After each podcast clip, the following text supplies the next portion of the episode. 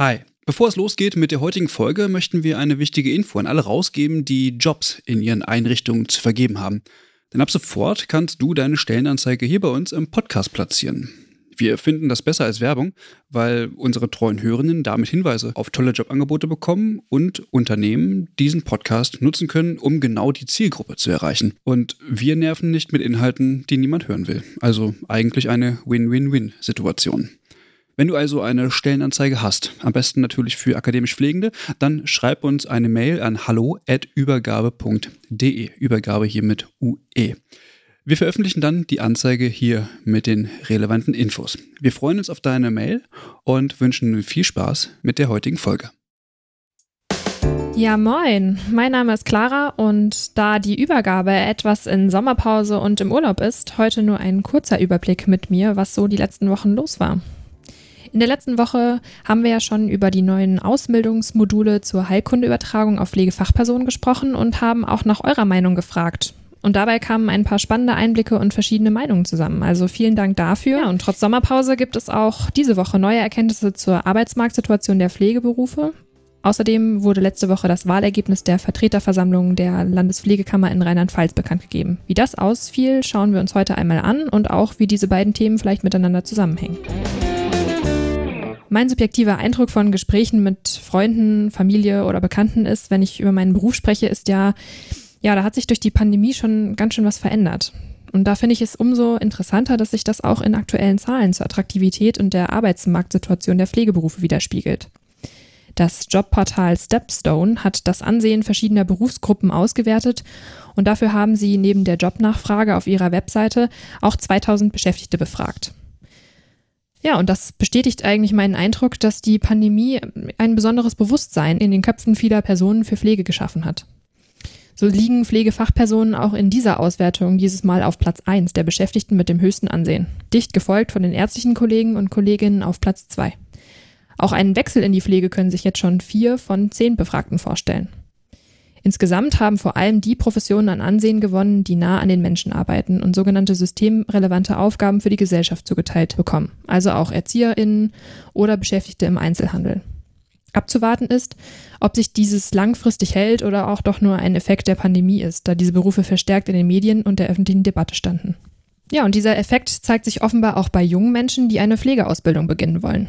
Nach einem Bericht vom Bundesamt für Familie und zivilgesellschaftliche Aufgaben, das beim Bundesfamilienministerium angesiedelt sind, sind letztes Jahr rund 57.000 Menschen in die Pflegeausbildung gestartet. Das sind knapp 1000 mehr als im Jahr vor der Pandemie.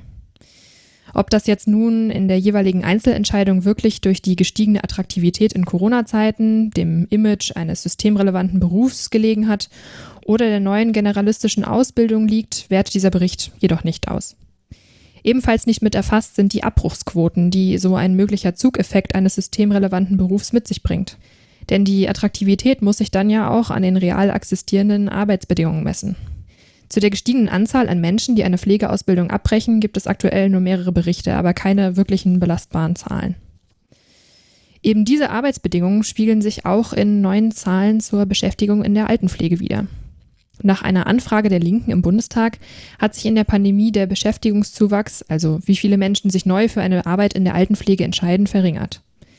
Der Zuwachs ist nach Angaben der Bundesagentur für Arbeit zwar da, verringerte sich aber im Jahr 2020 von 3,1 Prozent auf 1,6 Prozent und hat sich damit quasi halbiert.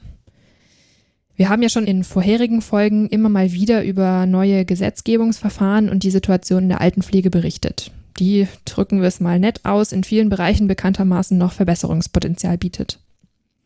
Die linken Politikerin Pia Zimmermann sieht in dieser Dynamik ein alarmierendes Zeichen, denn die bestehenden Zuwächse hätten bislang wirklich ja, kaum was an der Situation ändern können.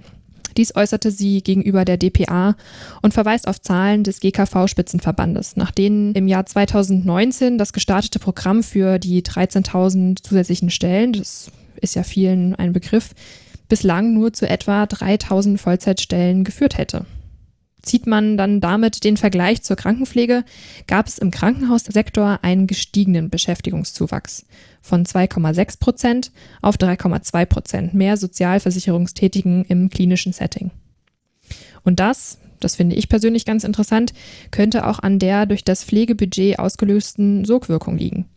Seit 2020 wird nämlich im Gegensatz zur Altenpflege jede neue Stelle für Pflegefachpersonen im Krankenhaus refinanziert. Und so kommt es hier zu einem Aufbau des Pflegedienstes und auch Altenpflegekräfte fluktuieren in die Kliniken, berichtet der Krankenhaus-Rating-Report 2021.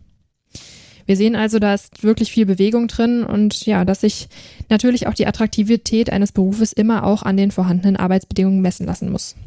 Da hat die Altenpflege also auch in dem Thema Finanzierung offenbar noch ganz viel aufzuholen.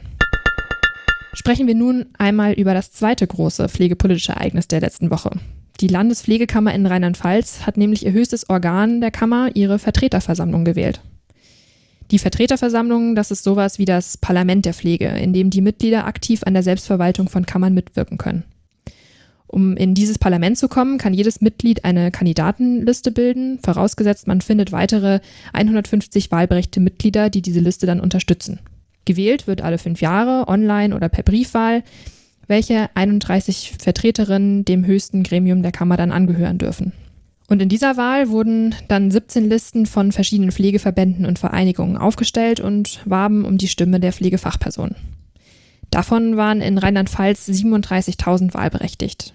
Die Wahlbeteiligung war jedoch dieses Jahr recht gering. Lediglich 16 Prozent der Pflegenden gaben ihre Stimme ab. Das ist der Bekanntgabe der Landespflegekammer zu entnehmen, die letzte Woche veröffentlicht wurde. Und in dieser sieht man auch, welche Listen die meisten Stimmen gewinnen konnten.